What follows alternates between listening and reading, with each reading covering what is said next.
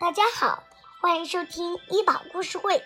今天要讲的是《故宫里的大怪兽》第五第五集《龙和他的秘书》。很久很久以前，有一个叫叶公的人，他非常喜爱龙。家里的门、墙、窗户、桌子、床、椅子、饭碗，只要是能画画的地方。全部都画着龙，就连他穿的衣服，就连他穿的衣服、盖的被子、穿的袜子上面也绣的绣着龙。进入叶公的家，就仿佛进入了龙的世界。天上的真龙听说后非常感动，就来叶公家拜访他。真龙的龙头从窗口伸出来，尾巴拖到课堂里。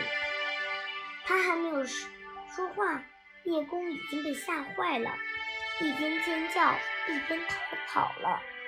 后来人们就以“叶公好龙”这个成语，来比喻那些自称爱好某种事物，实际上并不是真正爱爱好。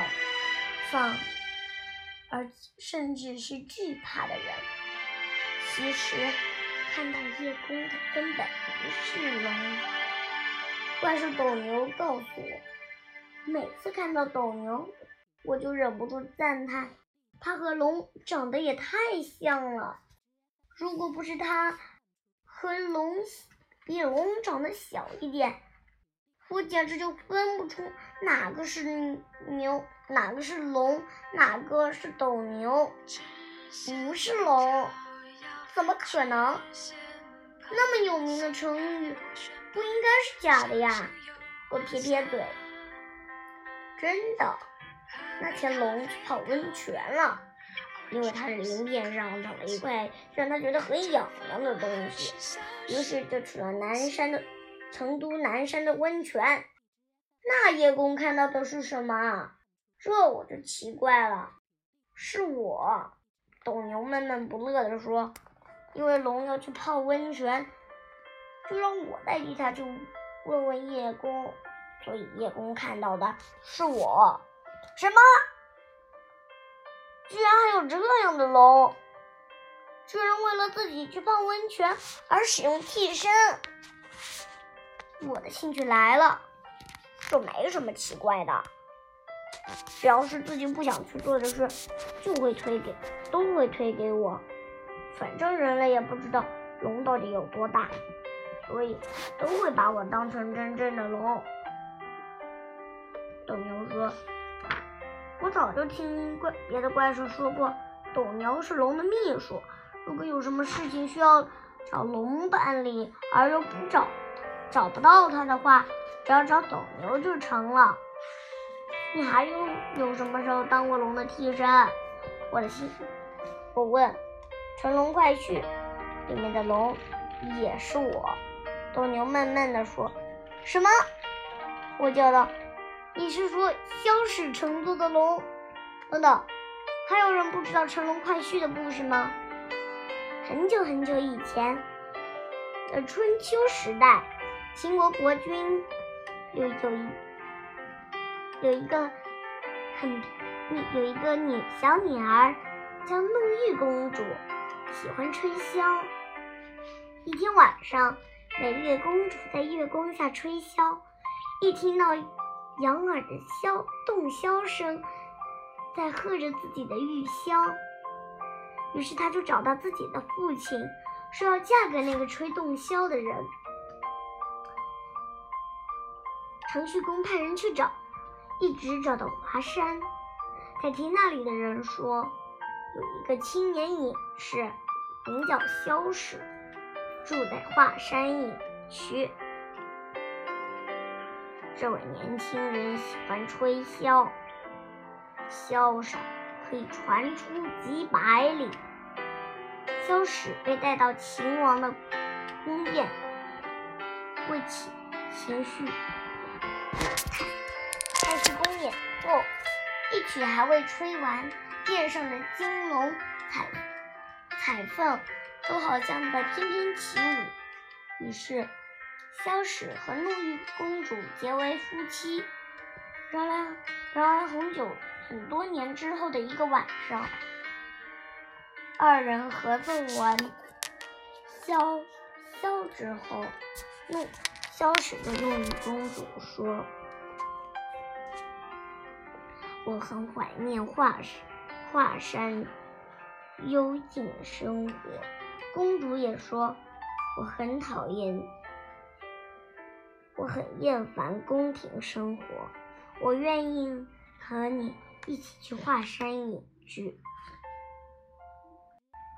于是，怒玉公主乘上彩凤，萧史跨上金龙，一时间龙凤双飞。升空而去，于是人们把萧史称为乘龙快婿。你说萧史不是乘龙快？你是说萧史不是乘龙快婿，而是乘斗牛快婿？哈哈哈哈！我就自说完，我就自顾自的笑起来，肚子都笑痛了。斗牛却一点都没笑。龙最不喜欢别人骑它了。一般这种时候，他都会装病或者躲起来，我替他去。这话可真有意思。说实话，在故宫我也很少能见到狗斗牛。怪兽们聚会的时候，斗牛也是最缺席的的那个。如果问起来，怪兽们总是说他呀，应该在忙着工作。倒是龙。作为所有怪兽和动物的头领，就是一副很悠闲的样子，不是乘着天马出租车到处闲逛，就是趴在房梁上睡觉，或者就或者溜就是溜出故宫去海里行，到山里泡温泉，因为他把所有。男士都办给我，都推给我了。斗牛里里怒，他那么悠闲，我却忙得连休休假的时间都没有。早就想去动物园转一圈了，看看现在的动物都长成什么样了。上次去看动物还是在清朝的时候。咦，斗牛，今天怎么有时间来找我聊天？晚上。我一迈进妈妈办公室的后院，就看见斗牛像蛇一样盘旋、盘盘旋、盘在盘在盘盘在凉亭顶上，明亮的月亮照在它的鳞甲上，闪着白光，霸下被暴露在。外的电线电道电倒，海马在夜间晕吓晕了一一个人类警卫。地下宫殿最近被有被开启的迹象，滴水河因为雨水太过而繁殖，要处理的事情实在太多了，所以就来这里躲清静。斗牛说：“这里人类活动时。”多动物和怪兽一般不会来，虽然不太安全，却是个可以偷懒的好地方。可是，还没还没等斗牛把话说完，珍宝珍宝馆的蓝猫小蓝眼儿就跑了进来。斗牛大斗牛大人，你好，原原来你在这里呀！小蓝眼儿像看见救星一样，您快去管管吧。乌鸦和鸽子为了争地盘打起来了。龙大人呢？斗牛没精神的问。龙大人没看见呀。不过就算龙大人在，也会让您去处理的。茉莉，这事还没闹大，你就去雨花阁看看吧。唉，什么事都来找我做。斗牛深深的叹了一口气，拖着疲惫的身体。从房顶上向五花阁的方向爬去。斗牛看起来很累。我对小蓝眼说：“累虽然是累一些，可但它可是不公里觊觎进去的怪兽。实际上，很多时候龙都是听它的呢。”小蓝眼倒是挺羡慕的。斗牛啊，比龙能干得多。龙要是没有它，故宫里就乱套了。别看别看它对怪兽挺凶的，但它对动物特别有爱心。故宫里的动物都特别喜欢它。再见到斗牛是几天后，我给梨花送晚饭的时候，刚走进城市门，就看见梨花拖着斗牛的尾巴，瞪大着眼，瞪大着眼睛，一副可怜兮兮的样子。一条，一条就好了。喵！梨花一边哀求，一边用头蹭着斗牛的腿。我使劲地眨了眨眼睛。梨花是在卖萌吗？难道斗牛拿了什么好吃的给？好，好吧。斗牛脸涨得通红。龙大人把飞龙罩弄丢了。什么？梨花立刻。恢复了八卦记者的模样。什么时候？丢在哪儿了？喵。上星期，上星期吧。斗牛吞吞吐吐地说：“好像是丢在东海了。”嗯嗯。牛蛙不知道从哪里掏出一个本小本子，迅速地把钱都记下来。上个飞龙的龙是，嗯，是被云迪土上捡到的，对吧？还用它帮助孙悟空制服了黄风怪，对吧？啊！我要走了。斗牛一脸后悔的模样。等等，斗牛大人，我们发起一场寻找飞龙杖的的活动怎么样？一定会很受欢迎的。龙大人，斗牛大人，你别走呀！我们再商量商量，再商量商量。喵！梨花正说着。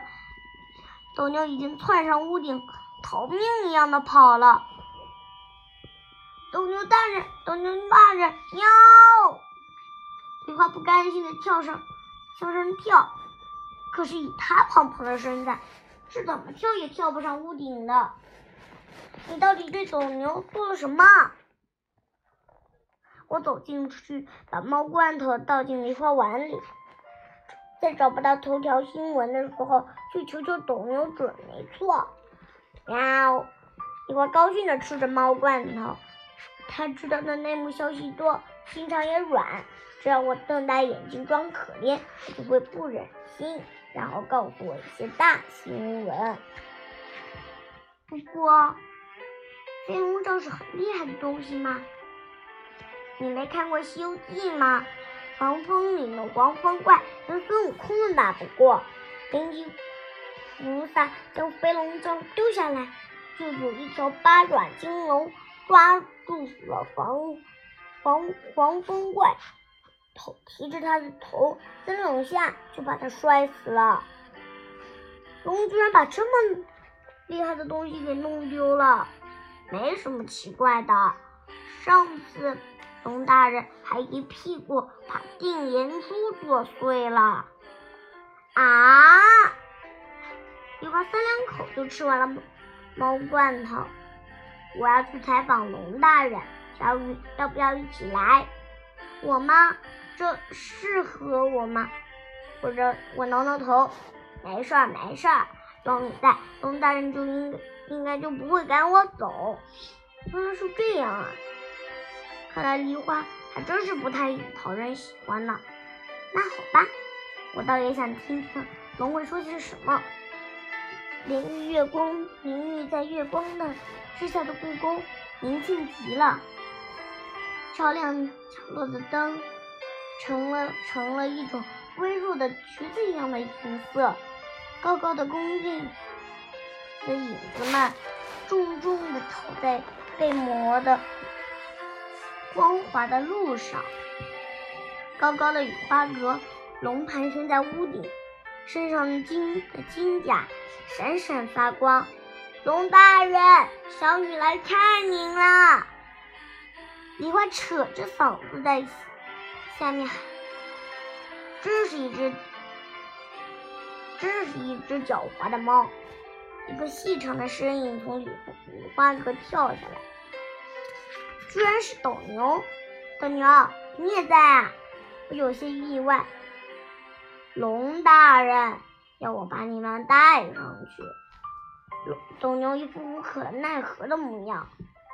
我和龙梨花坐到斗牛背上，斗牛腾空而起，我们被浓浓的白雾包围。哇，斗牛，你会喷雾呢！我惊叫。我本来就是只会吞云吐雾的神兽。斗牛把我们放在花阁的屋顶上。哪里？现在你是整个故宫的幕后管理者。龙富有富有磁性的声音响了起来。它舒服的在琉璃瓦身上盘旋，巨大的声控把雨花阁压得吱吱作响。龙大人，休假。斗牛坚决地说：“小雨，我们还是头一回见面吧。”龙笑眯眯地看着我，理都不理生气的斗牛。啊，是啊，真的很荣幸，第一次看见真的龙，我有点紧张。听说你能听懂怪兽和动物的说动物们说话，好神奇的能力啊！怎么问到这个？我心里更紧张了。那个带魔法的耳环，不会是龙丢的吧？因为这时候斗牛又插进来，插进话来了：“龙大人，我已经四十年没有休假了。”可还没等他说完，龙又把头转向梨花：“我听说珍妃井那边有幽灵出现，这个我也听说过了。”梨花还没说完，就被斗牛打断了。龙大人，我这次一定要休假了。如果再不去动物园，那只是那那从卧龙来北京的展览的那四只大熊猫就要回四川了。熊猫馆不是正常都有熊猫吗？没必要。非得看那几只吧？熊猫馆一共就只有八只熊猫，正常展出的只有四只，而现在因为卧龙的熊猫在，可是十二只全部展出。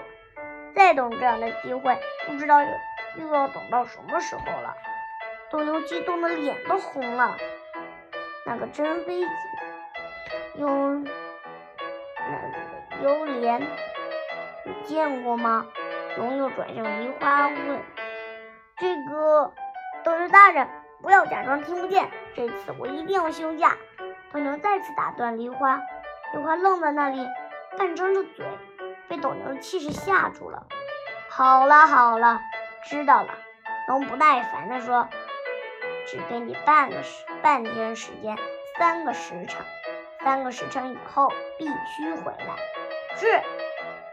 等你有力的回答：“唉，真不知道熊猫这种笨笨的动物到底有什么好看的。”龙小声嘟囔：“是啊，还没有我们猫类好看呢。”梨花应和着：“龙大人，关于飞龙杖丢失在东海。”梨花刚刚问到正题，听到嗖的一声，龙。